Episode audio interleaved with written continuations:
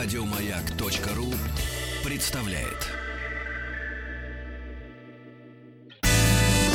Физики и лирики.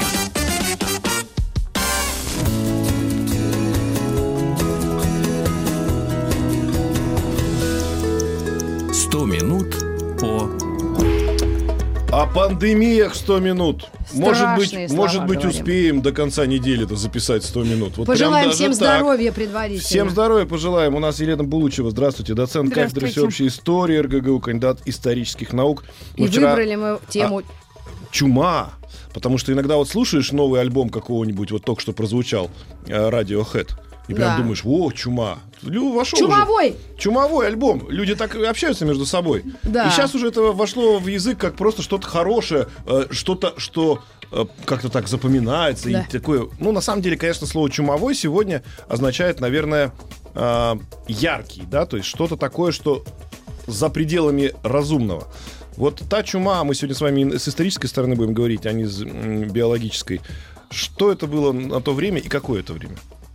Да, вы знаете, ну, э, речь пойдет о средневековье, которое часто называется Dark Ages, темные века, страшные Лихие. века, да. Средневековые Да, года. которые, в общем, как-то люди боятся. Но на самом деле, наверное, в каждой эпохе есть что-то свое такое и противоречивое, и ужасное, и страшное, и в то же время что-то есть яркое. Но э, средневековье, Dark Ages, это действительно темные века, которые начинаются с V века, и сейчас принято завершать средневековье э, концом 15 века или серединой 15 века какими-то такими яркими событиями. Одни историки связывают завершение средневековья с падением Константинополя э, в Византии в 1453 году под ударами турок османов. Другие считают, что нужно более поздний брать период. Это великие географические открытия, плавание Колумба, когда изменилось мировоззрение человека.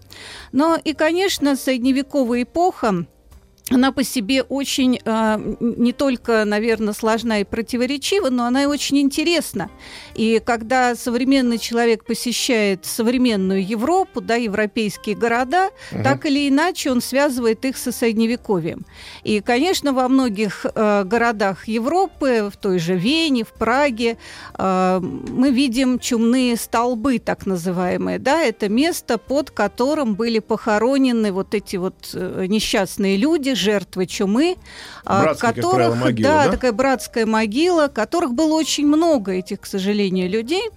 И э, возникает вопрос, а почему разразилась пандемия, вообще с чем это было связано?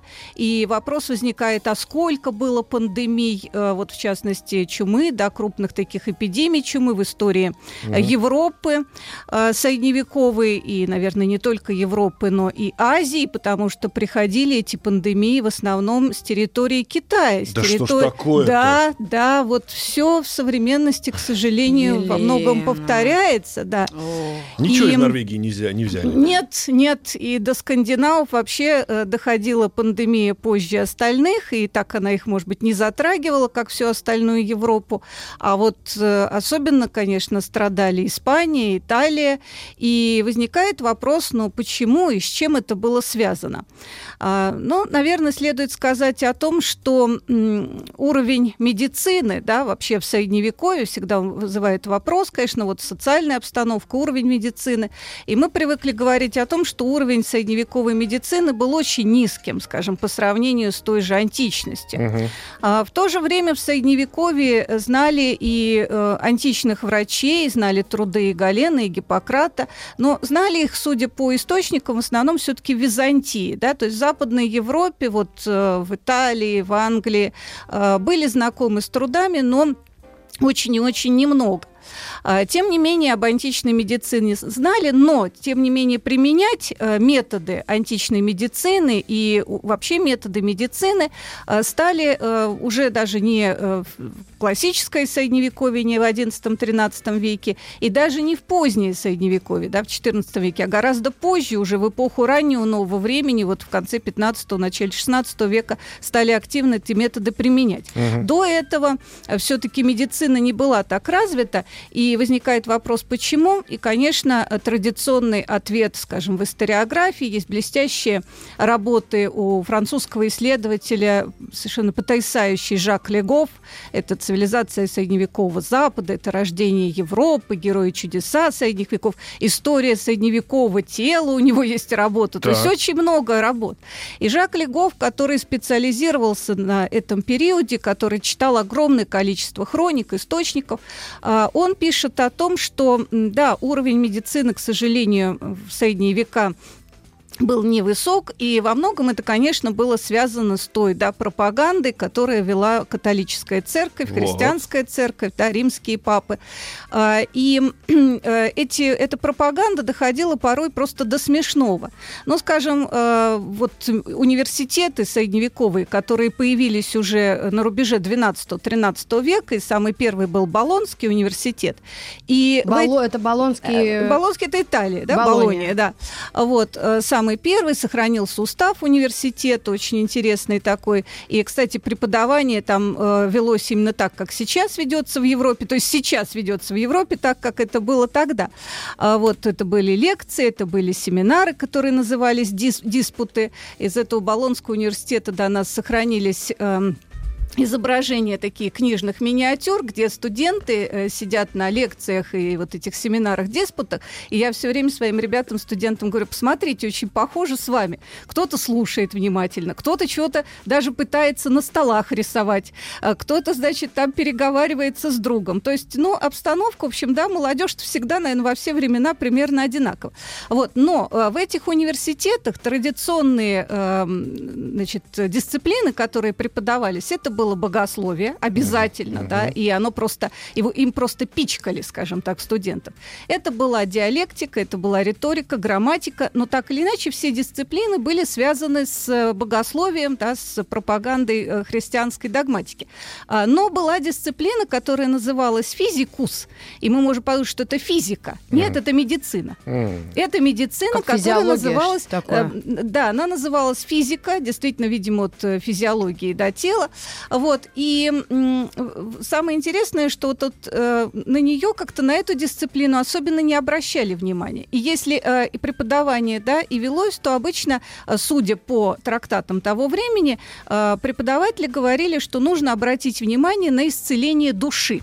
А, то есть, опять-таки, все шло, да, богословской догматики, что для того, чтобы исцелить тело, надо сначала исцелить душу. Угу. И не совершать греховных поступков, тогда ты будешь, значит, э, прекрасно существовать. Угу. Вот. И в XIII веке появился такой интересный очень трактат, как раз с Италии он дошел до нашего времени, который называется «О свадьбе семи э, добродетелей и семи искусств».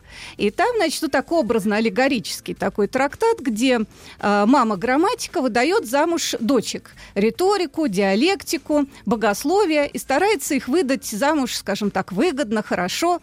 И вот одна такая дочка подходит к ней, какая-то такая заброшенная заморашка. Это физика, то есть это вот раз медицина. Uh-huh. И говорит, мама, ну ты всем раздала мужей, а я-то как же? Она говорит, а ты не из нашей семьи вообще, ты подкидыш, иди отсюда. Uh-huh. То есть, понимаете, вот э, уже это показать показатель да, того, как даже люди Средневековья сами воспринимали, что вот э, меди- к медицине такое отношение. И, конечно, в связи с этим проблемы существовали. Проблемы существовали, поскольку Средневековая Европа – это города, это скученность городов, это очень большая плотность населения в городах, то, конечно, возникал вопрос антисанитарии. И, Причем э, антисанитария, насколько я понимаю, не в том смысле даже, что люди не соблюдали ее в жизни, а в том, что те же врачи, которые могли скальпелем, э, ну или там ножом резать труп, потом этим же ножом делать операцию, не помыв его. Да, абсолютно, абсолютно. И э, опять-таки, да, совершенно верно. И вы сказали, и, конечно, э, антисанитария внутри самого, так сказать, врачебного, да, врачебной профессии. Причем э, врач-то не считался, вот как у нас сейчас, это именно профессия, это ремесленник скорее, это ремесленное дело. То есть это не научная какая-то, да, профессия такая, а именно как ремесленное дело. И поэтому действительно, если были какие-то медицинские инструменты, они, конечно, не дезинфицировались, и все это было очень запущено. Но Э, кроме того, и опять-таки католическая церковь да, призывала к тому, что э, человек просто должен э, вести такой образ жизни, совершенно отказавшись от какой-то гигиены, от того, чтобы мыться, и э, с каким-то даже достоинством э, писали об этом и говорили о том, что человек смывает с себя грехи, и его душа становится более открыта дьяволу, если он начинает ухаживать за своим телом, uh-huh. и не следует ухаживать за своим телом, а нужно воспитывать свою душу, проводить все время в постоянных молитвах. И есть такой трактат святого Бенедикта, который э, пишет о некой святой Агнессе и говорит, вот какая она молодец, она ни, ни разу в жизни не помылась. Uh-huh. Там, до, дожила до преклонных лет, э, по тем временам уже за 60 это были преклонные годы, и ни разу она не мылась. И ну, как понятно, почему счастье, она относительно... И поэтому она стала святая понятно, и благодать почему она относительно здоровая была к ней же никто не подходил уже. Да, да, да. После Естественно. 10 лет. Вот. И э, Франциск Осиский, который просто хвалится тем, что он тоже не умощевал свое тело ничем, и поэтому вот он совершенно безгрешен. То есть это постоянно пропагандировалось. Это постоянно пропагандировалось. И, конечно, э, в случае проникновения какой-то инфекции, эта инфекция сразу же распространялась. И вот, собственно, это и произошло э, с чумой. Веке? Да? Вы знаете, ну вообще первая, первая пандемия, да, здесь очень интересно, первая такая пандемия, то есть массовая эпидемия чумы, но вообще вот, кстати, слово пандемия, его стали, э, сначала его использовали греки, то есть э, панос это э, все, да, пан, а демос народ, то есть как бы болеем всем народом, вот. И потом это слово было забыто на какое-то время, потом Византии оно появилось в средние века, и в средневековье это слово пандемия, оно стало уже широко, в общем-то, использоваться для обозначения такой массовой массовой заболеваемости. И э, первая вспышка чумы, вот такой массовой пандемии, была зафиксирована еще в VI веке э, в Византии. И с 544 по, почти до начала 60-х годов VI века проходила вот э, эпидемия, такая пандемия чумы. Но надо же учитывать, что Византия, да, по тем временам, это бывшая Восточная Римская империя, и она охватывала огромные территории. То есть практически это весь современный Балканский полуостров, угу. да, это территория часть территории Турции, тогда Малая Азия, это Греция. А, и вот на всех это Сирия, это часть Палестины, это, ну, сам, собственно, Константинополь. И на всех этих территориях была распространена эта эпидемия. И если верить историкам, то массовость ее была действительно огромна, то есть там в год э, погибало чуть ли не 25-30 тысяч человек. Это было очень много по тем временам, учитывая, что, например, сам Константинополь э, едва насчитывал 30 тысяч человек до жителей вот в то время. Потом стало уже больше, до 100 тысяч доходить население Константинополя. То есть это, конечно, была проблема. И византийские все-таки врачи, они пытались как-то решить эту проблему, они пытались справляться, но как каким образом? Опять-таки, э, все-таки прислушиваться к санитарии, к санитарным условиям и требовали от местных жителей, даже известный э, император Юстиниан, который, кстати говоря, по ряду данных сам скончался от чумы в итоге. Но вот он издал ряд постановлений о том, что нужно оберегать водоемы, потому что считалось, что в первую очередь, конечно, э, эпидемия, вот эта чумная палочка, она э, тогда шла из водоемов.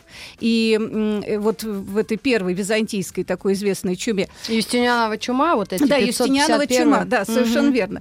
И говорили о том, что э, Юстинианова чума э, во многом объясняли ее происхождение античными э, такими э, теориями, которые еще предлагали древнегреческие и римские авторы о том, что существуют э, некие миазмы, э, это такие ядовитые э, испарения, которые э, исходят из болот.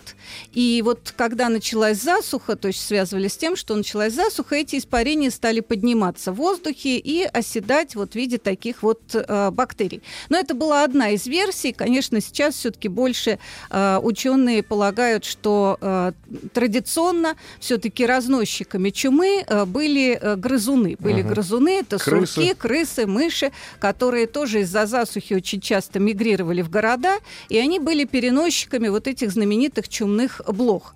Но тогда, конечно, еще не знали о том, что существует такое понятие чумная палочка. Вообще это понятие Ерсена пестес, то есть чумная палочка, впервые палочка э, предложил... Бактерия, бактерия, да, предложил... Эм, Ученый французский, э, который долгое время обучался в Швейцарии, это Александр Ерсен, но это уже... э, 18 век? Это 19 век, 19, это даже да. ко- конец 19 века. И вот он тогда предложил и, в общем-то, вакцину э, противочумную, но разработал ее окончательно, что нам должно быть приятно, наш ученый Владимир Хавкин в 1898 году. Мгм. Но это уже, да, конец 19 века. Тогда, конечно, об этом не знали, вот справлялись с помощью какой-то таких э, именно налаживания санитарных условий, но, судя по всему, это не помогало. Судя по всему, это не помогало. И в, это же, в этот же момент, я правильно понимаю, ну то есть при второй это пандемии это уже 100% произошло, а при первой пандемии были ли антирелигиозные какие-то вот вспышки? Вы знаете, но надо сказать так, что вообще Византия э, VI века, да, она еще не была окончательно христианской. А. То есть здесь вот, да, здесь очень интересно, потому что потом вторая эта пандемия при- пройдет уже в позднем Средневековье, в 14 XIV век. веке, да, когда это уже будет явное христианство. И там был- были, были Э, антирелигиозные да, вспышки, да, и мы об да. этом, я думаю, успеем сказать. А вот э, то, что касается э, VI века, да, то это еще все-таки очень много... Да, там было уже христианство, оно начинало зарождаться, и, в общем, сам Юстиниан был христианин, но еще сохранялись языческие традиции, Мгм. языческие верования. И поэтому, э, скажем, все-таки обращались и к языческим божествам, судя по всему, и э, считалось, что, например, там нужно э, очень долго жечь костры, чтобы ушла вот эта вот э, эм, эпидемия, да, Ну, чума, кстати, э, сжигать одежду там неплохо. умерших и Сжигать так далее. одежду, да, кстати, то есть да. это было, в общем, как бы, наверное, даже более правильно. Вот, но все равно спастись вот Византии от этого кошмара не удалось. А вторая вспышка, да, пандемии, это уже 14 век. Но вот э, здесь уже даже э, точно уже говорится, что занесена из Восточного Китая. Да. А это как? Да. Как узнали и вообще А, что это? на кораблях. Вы знаете, да, совершенно верно. Скорее всего, именно все пошло с кораблей. Виноваты э, по многим источникам генуэзские купцы, торговавшие Средиземноморье. Но если посмотреть источники, значит, здесь какие у нас источники? Во-первых, а- арабские авторы. Так. Арабские авторы. Э, Есть такой арабский автор Эль Аль-Варди, который, значит, э, в 1325 году написал трактат о Джуме. Джуме, то есть чума. Вот Так. как раз отсюда идет, да, вот это переработанное арабское слово, которое мы говорим чума, оно что джума, означает? означает прыщ, нарыв, э, фурункул. То есть почему? Потому что как раз э, основной признак-то, да, той чумы, которая тогда Бубон, началась, да. бубоны, да, бубонная чума, это возникновение такого Уа. нарыва, прыща под мышками в паху, который разрастался. Еще и в паху. потом Вот Когда еще... ты говоришь, что вышел новый альбом у Стаса Михайлова, прям чума, так вот давай Ой. поаккуратнее в следующий раз. Я так никогда не говорила. Ты всегда так говоришь. Ну, в смысле, думаешь, я говорю я. А, вот момент интересный. Чума, вы говорите, была завезена на кораблях. Мгм, С крысами? да. Ну вот сейчас я а поясню. чем тут автор, вот интересно? Сейчас Да. я расскажу, я хочу по- по- более подробно, чтобы было понятно Так. всем, да? В Давайте. 1420 Я году записываю. вот арабский автор пишет о том, что э, в Китае в провинции Хэбэй и в провинции Хэнань 90 почти процентов населения погибает от этой страшной джумы, то есть от чумы. И никаких способов предотвратить этого нет. Он пишет о том, что виноваты грызуны, потому что началась засуха, э, какие-то сурки, мыши э, перебегали в города и приносили вот этих вот блох блох чумных, которые, значит, разносились среди населения. Почему разносились среди Съедали населения? их? Да не, кусали. Да, в том-то и дело, Не что по ели. многим поверованиям считалось, что мясо сурка очень даже полезно. Не-не, и про давайте его покушаем. Блохи Вот. кусали Но людей. блохи кусали, естественно. Блохи переносились на э, людей, они кусали людей, и э, люди начинали э, болеть и умирать. Причем он же и пишет о том, что болезнь очень быстрая, то есть человек буквально, э, там, инкубационный период, да, занимает где-то 2-4 дня, потом появляются вот эти фурункулы, и в течение нескольких часов человек умирает. И то же самое потом в описании западноевропейских авторов, то, что перешло в Европу. Мгм. Но, эм, значит, э, из Китая эта эпидемия стала переходить на страны Востока по Великому Шелковому пути. То есть торговля же, да, была оживленной. Вот Сейчас многие считают. Пойдемте это. Алиэкспресс заказывать Я вот чесаться начала. Пойду этого. Пойди почешись. Говорят, Супрастину что, э, долбану. конечно, на 14 14 век вообще хорош в плане, что развивалась торговля, а с другой стороны, что не надо было ее, да, так развивать, меньше Мы- проблем Мы было. должны сделать э, паузу, мы передаем микрофон в студии На новостей. дезинфекцию. Вернемся, идем, помоемся. Физики и лирики. Хорошенько.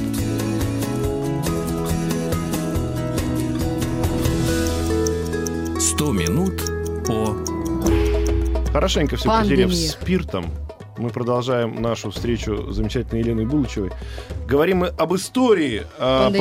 пандемии. Сейчас, конечно, мы уже, по-моему, прошли первую. Э, выжили мы после первой пандемии чумы, да, это 600 год. Двигаемся туда ко второй. Я бы уточнила, 580. Ну хорошо, 580 Да, это У уже нас, э, Юрий Венедиктович. ужас был в 580-м. том, что люди, как и вот сейчас на Алиэкспресс все заказывают, так и тогда все заказывали там же. И медленно, но верно караваны с товарами и с чумой двигались в сторону Европы. Да, ну примерно так, видимо, и было. А, но вот э, после того, как э, из Китая да, через э, Великий Шелковый путь по Ближнему Востоку торговые караваны стали действительно перемещаться, как по- получилось, что в итоге все это достигло Европы, да, перемещения. А, Есть интересные тоже описания э, в средневековых хрониках о том, что во многом виноват золотоордынский хан Джанибек. Да что ж такое? Да. Значит, э, что в 1346 году происходила осада его войсками крепости Кафа Мгм. в Крыму, Феодосия, нами Так. знаменитая генуэзская крепость, где было много генуэзцев. И когда он никак не мог взять эту крепость приступом, он э, в его войсках началась эпидемия чумы. И он туда И он- забросил да, крысеныша. Да, он не, не Не, крысеныша, трупы. труп он туда скинул. Стал зачем скидывать трупы. Да, чумные. Вот. И эпидемия быстро распространилась. Правда, надо сказать, что вот э, наш ученый, который как раз изобрел эту вакцину против чумы Владимир Хавкин, э, в XIX веке считал, что это не могло быть правдой. А Вот, потому что, собственно, от э, непосредственно трупа, да, разлагающую, как бы люди не заражались. Но это тоже большой вопрос. Ну, на Они самом могли деле. бросить в Ну, воду, насколько- да, речку, попить что угодно воды. Нет, быть, ну, понятно. конечно. Ну, Насколько я понимаю, основной был э, источник заразы это блохи. Это блохи, которых переносили вот эти грызуны-крысы в первую очередь. Просто надо понимать, что для средневековья, это чтобы нашим слушателям объяснить, блоха, которая живет рядом с человеком, это было не событие. Нет, абсолютно. Опять Более... я чесаться начала. Ну Более просто, ну, просто же лю- люди жили. Ты утром просыпался, что-то чешется. Раз ее придавил. Помнишь, как еще было даже в этом собачьем, помню, собачьем у нас- сердце? Где вы их берете? Что, я их Да. развожу, что ли? Э, Вот. Так, Ой, не могу, я чухаюсь. Там, Так. там вот так и было. То есть э, люди жили с блохами Да, вместе. Это считалось нормально. того, люди постоянно давили друг у друга блох. И есть описание вот того же святого Бенедикта 13 века спокойно. Да я знаю, у нас в семье были вши. Во время службы церковные они Так. совершенно спокойно стояли и давили друг у друга блох. То есть Ну, вот эта заниматься? во время службы, молитвы, Так. и иногда просто священник возмущался. Да что ж такое? Мол, чем вы заняты? Мгм. Вот, то есть, понимаете, это, конечно, все приводило к распространению. И вот э, что происходило дальше, что с 1346 года э, генуэзские корабли, которые торговали по Средиземноморью, они стали завозить вот этих грызунов, да, с э, этими блохами, скажем так, в в Европу. То есть а, примерно схема такая. Грызуны болели чумой, этой палочкой, но они Да. не умирали. Они не инфицировались, в том-то и дело, Ой. что инфицируется человек, а сам Вот. грызун не инфицируется. Блоха И- кусала, соответственно, такая. блоха кусала. Э, Блоха блоха- кусала, блоха- да-да-да, Блоха кусала грызуна, все правильно ты поешь.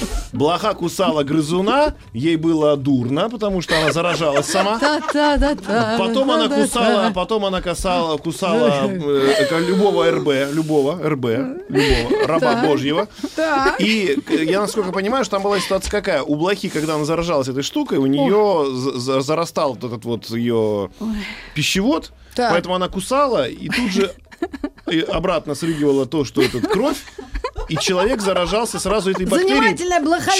Человек заражался бактерией непосредственно в кровь. То есть он Да, даже, конечно, ему даже не надо было общаться с болевшим эм, э, чумой Другом. человеком, да, другом. Ну, товарищем. это мы сейчас все воспринимаем нам смешно, Да. а вообще в средневековой Европе, да, схему, было как, как- совсем как не она, смешно. как она распространялась. Потому что распространение было совершенно жуткое, и с 1346 года то есть, генуэзские корабли стали прибывать в портовые города Европы.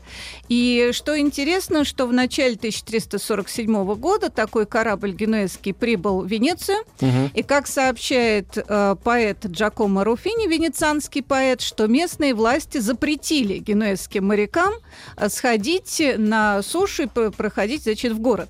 И постоянно этот э, корабль курсировал вокруг вот Венеции, да, отплывал, приплывал, его не пускали. Дальше он поплыл дальше, его не пускали в районе уже, э, значит, других итальянских и французских городов. Мгм. И как раз именно в Венеции местные власти предложили установить карантин. Вот тогда это пошло, да, 40-дневный такой карантин для э, прибывших моряков, значит. И, кроме того, э, если заподозрили, что в городе кто-то заболел, его сразу отправляли в лечебницу, и тоже 40 дней он должен был там находиться. А насколько это помогло Венеции, скажем так, да, если задаться вопросом, Мгм. ну, считали э, многие годы ученые, что да, помогло. Но, судя по цифрам, не очень-то помогло. Потому что уже за э, начало 1347 года, судя по хроникам, 100 тысяч человек умирает в Венеции.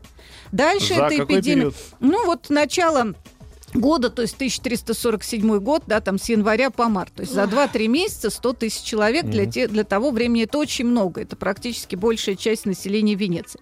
Дальше перемещается в Геную эта болезнь, да, по итальянским городам она пошла.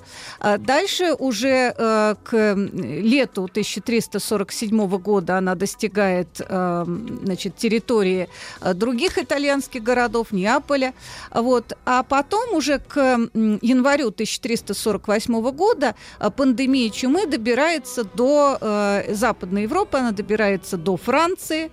И э, во Франции происходит в январе 1348 года такое очень знаменитое событие в Авиньоне, во французском. Это, как известно, тогда была резиденция римских пап потому что здесь такая небольшая ремарка, чтобы пояснить, да, почему это была резиденция римских пап, э, что при короле Филиппе IV Красивом, который правил с 1285 по 1314 год, в 1308 году э, римские папы, э, скажем так, были перевезены в Авиньон из-за конфликта между королем и папой. Ну, это такая долгая история, но Мгм. факт тот, что, в общем, Ну, переехали, переехали. на какой-то момент папам пришлось подчиниться э, королевской воле во Франции. Это был такой редкий эпизод. Обычно все подчинялись папам. Мгм. Вот, э, и Климент э, V, потом Климент VI, это папы, которые вот были в Авиньоне, и там была резиденция пап.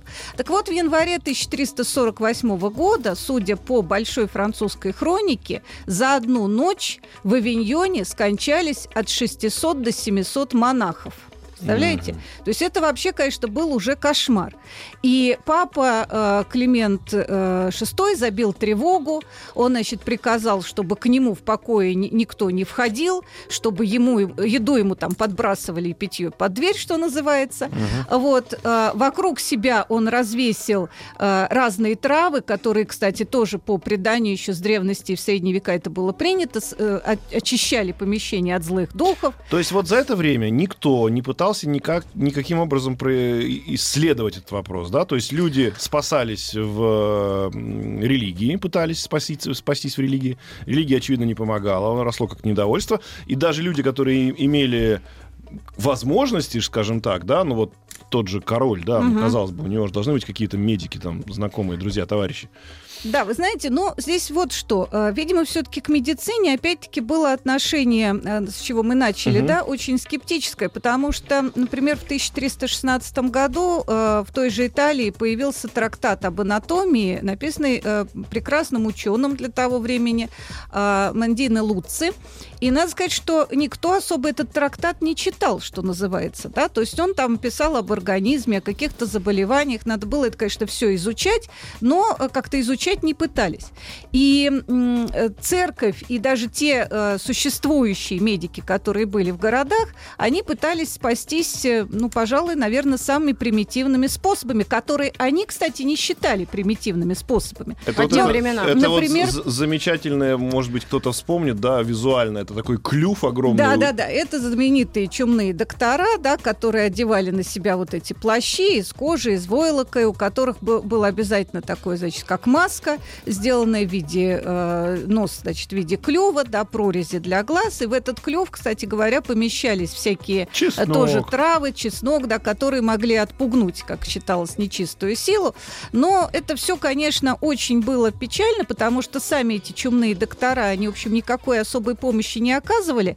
А, Единственное, они следили за тем, значит, э, кто там умирал, говорили о том, чтобы не было все-таки скопления народа вокруг умершего, чтобы труп старались сжигать и э, как-то очищать помещение.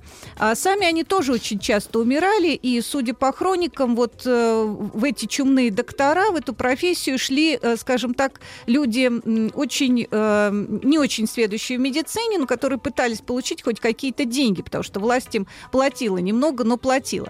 А Вот. И это было проблемой. Но местные власти э, той же Венеции, например, Мгм. во Флоренции, э, в некоторых испанских, французских городах, что они предлагали делать? Они предлагали, конечно, в первую очередь не пускать корабли порт заходящие, да, Э, но, как опять-таки свидетельствуют хроники, все равно ради торговли купцы проникали в города. И все-таки и сами власти наживались на этом. И Мгм. тот же Дож Венеции в итоге наживался на этом, и в итоге проникновение этих купцов, видимо, Ну, происходило, было. знаете, вот я отмалчивалась, и э, сейчас ведь то же самое. То же самое, То да. же самое. Венецию вовремя не закрыли, Да. Италии не закрыли свои туристические места, и все пришло Все, на... все, конечно, Ну, поэтому я- закрыли. Я встретила только что китаеведа, который там 100 Ну-ка. минут о Да, Китае. да, Это он да. мне масло, рассказал, я да, говорю, да, масло. масло. Совершенно Я встретила, и он, я говорю, а что случилось? Он говорит, да, они просто из жажды наживы, грубо говоря, Конечно. не закрыли вовремя границы, Конечно. вот и все. И то же самое происходит в наши дни, поэтому всегда говорю о том, что, безусловно, история очень показательна. Если мы не будем знать, что происходило в те времена, мы не сделаем соответствующих для себя уроков сегодняшнего А времени. был какой-то на тот момент, ну сейчас наверняка он есть, просто, может быть, мы не знаем число точное,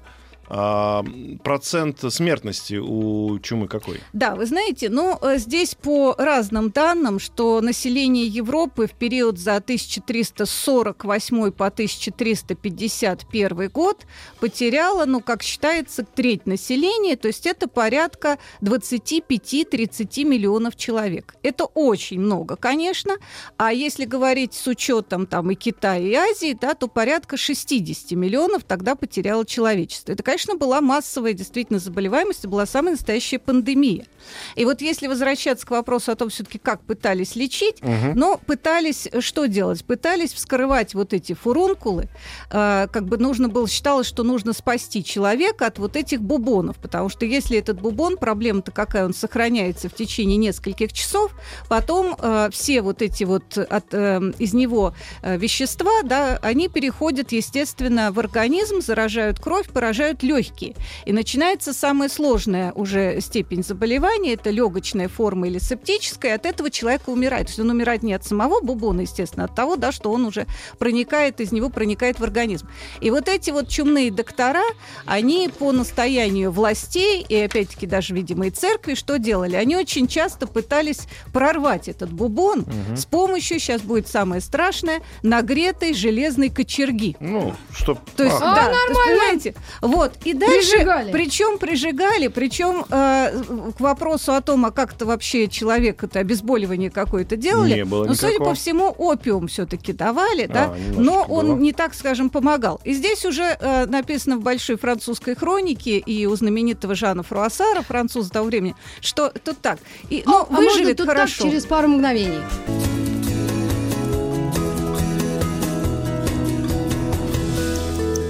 «Сто минут по о пандемиях, и мы э, слушаем Елену Булычеву, доцента кафедры всеобщей истории. Да, прижигание бубонных этих самых, бубонов, собственно. Да, Да. ну и дальше прижигали и смотрели. Ну, выживет хорошо, ну не выживет, что делать? Но все-таки кто-то выживал, кому-то удавалось, видимо, выжить. То есть, Иммунитет. это, да, да, да, ну вот как, как раз к вопросу об иммунитете, очень хорошо, что вы э, сказали это слово, потому что это тоже была, видимо, причина пандемии, поскольку иммунная система э, человека средневекового именно того времени была очень ослаблена. Ослаблена вот почему.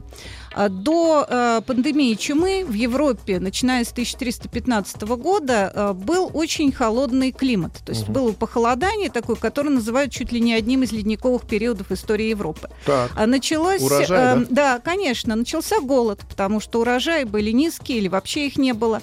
А, вот, э, опять-таки, постоянные какие-то простудные заболевания. И, кроме того, помимо пандемии, там был и тиф, и оспа, и что там только не было, да? И, конечно, люди были очень ослаблены. Очень ослабленный организм, поэтому любое проникновение инфекции, оно, конечно, сразу цеплялось. И человек не мог излечиться, да? То есть это была огромная проблема. Вот. И если говорить о том, что А еще говорим, А. плохо живем. насколько вот было именно. распространение Какой-то коронавирус чумы, один всего а, лишь. Да, то всю Европу, конечно, она затронула, в меньшей степени, может быть, скандинавские страны. Вот здесь уже да, спрашивали по поводу того, а как на России отразилось. Но э, Русь того времени, да, 14 века, э, да, тоже было, конечно, э, заболевание, потому что в Пскове и Новгороде очень много было заболевших в 1351 году, но это уже вот когда в Европе, в общем-то, эпидемия шла на спад, да, она проникла а, к нам э, в государство, и было много заболевших в Пскове и Новгороде, возможно, потому что все-таки новгородцы и псковичи, да, торговали, и торговали с Европой, Мгм. и именно поэтому. Ну и в Москву чума проникла, и даже князь Симеон Гордый скончался от э, чумы. То А есть это в вот, каком году ж год? Это 1352 год, да, то есть Москва. Вот. Ну и Но уже... пандемии как таковой не было, Пандемии судя по как. Таковой не было. Пандемии как таковой не было, хотя вот некоторые районы, да, действительно пострадали, скажем, пандемия в некоторых районах, да, скажем так, Мгм. в России. Вот. Семен гордый. Но э, после этого Не хотел лечиться. После э, этой эпидемии, да, и в период эпидемии, да, конечно, начались уже какие-то эм, выступления такого социального характера движения, направленные даже и против церкви. И церковь, надо сказать, вообще себя очень свой авторитет подорвала, а поскольку население э, начинает, в общем-то, перестает верить в то, что э, церковь способна помочь, и что изнуряющие молитвы и какие-то постоянные э, значит, преклонения и э, п- просьбы и прикосновения к мощам, особенно, да, прикосновение к мощам, прикосновение к иконам, они не только способствуют уничтожению заболевания, а наоборот его распространению. Мгм. И люди, видимо, это стали замечать. А Вот, поэтому, конечно, авторитет церкви резко пал. А в то же время, конечно, пандемия привела к тому, что называют массовый психоз. Потому что люди, даже не заболевшие да, чумой в некоторых регионах Германии, например, чумы не было, и все равно их охватило другое бедствие, которое называется как хореомания, да, болезнь Хорея. То есть люди. Начинали, да, буквально на месте танцевать. Да танцевать, плясать, Плясать пели что-то, двигались, как сумасшедшие. Не- Неконтролируемый Это- карнавал. Да, это такой психоз массовый. Массовый психоз, который потом, в общем, э, Потом в распространился по 90-х Европе. начался в России. В отдельных клубах. Да, да. Да, да. Вот. И э, это была большая проблема, конечно. И появились, э, кроме того, на почве пандемии, появились различные секты, даже да, в Европе, которые требовали избавления от влияния церкви, от влияния вот этого католического засилия. И многие считают, что они, например, там была секта Бьянка э, в Италии, которая требовала уменьшить влияние церкви в связи с этим. И считают многие, что во многом это привело в дальнейшем к новому времени, к реформации. То есть вот сама по себе реформация, да, отказ от э, такого э, влияния, по- по- постоянного влияния католической церкви, она Мгм. была вызвана вот тоже во многом была вызвана пандемией. Так что пандемия, конечно, отразилась на э, Европе. Это Ну а безусловно. как же с исторической точки зрения все-таки это прекратилось? Или это столетиями бушевало, а потом раз и Все, кто, изобрели кто мог, это? умер, знаете. кто, кто не мог, выжил. На самом деле очень э, сложно объяснить, как такие пандемии, да, как они возникают, проще сказать, как прекращаются. Но здесь, наверное, все-таки во многом спасали и меры городов, э, которые э, прекращали вот э, такую, может быть, какой-то момент активную торговлю. А, Возможно, что здесь спасало... Ну, здесь разные обстоятельства на самом деле учитываются учеными. Например, считается, что начало вот пандемии, даже на таком вот уровне, да, интересном, связано с тем, что во многих городах э, исчезали э, коты. Потому что ведь э, просто было убиение, такое массовое убиение кошек да, в Средневековье, связанное с тем, что кот это пособник ведьмы, пособник дьявола. Всех А- котов А истребить. коты как раз и ловили тех Да, самых да. И когда болезненных значит, прекратили, крыс, когда которые... прекратили это истребление котов, значит, вот все-таки стали коты истреблять этих крыс ужасных, и прекращение произ- произошло, да, на таком уровне. А, другое это изменение тоже климата, что, возможно, все-таки Потепление? наоборот похолодание, которое все-таки привело к тому, что бактерии, да, наоборот, во влажном с таком климате М. была а, более теплым, а с э, началом нового похолодания бактерии стали исчезать. Но все-таки основное, наверное, это то, что власти городов вот э, прекратили такую массовую торговлю и прекратили все-таки массовое скопление народа, которое было, то есть уже стали его запрещать. И вот это приводило к тому, что... А потом ведь здесь, понимаете, еще она пандемия как распространялась? Она постепенно, она по областям шла. И она отступала из, например, там той же Южной Европы, да, в Западную Европу, потом перемещалась уже в сторону Шотландии, э, покидая какие-то регионы. И так вот постепенно она отступала. Но потом вспышки все равно же были. В Да, 18 чума веке мы знаем, у Лондона нас был великая. в Москве чумной бунт, да, он Да. был связан с- тоже с чумой, это 1771 год, это уже при Екатерине II, то есть вспышки все равно были. И вот такую вот э, уже окончательную как бы победу одержала медицина уже в конце 19-го, начале 20 века, Хот- хотя и потом были вспышки, но все-таки вот выведение этих Но об этом мы запишем отдельные 100 минут об изобретении вакцин и великих людях, которые все-таки это, э, до этого дошли. Ну что ж, спасибо вам огромное. Елена Булычева у нас была в гостях, доцент кафедры всеобщей истории. Спасибо вам Дай огромное. бог всем здоровья. Дай Да, бог. это точно. Да. Еще больше подкастов на радиомаяк.ру.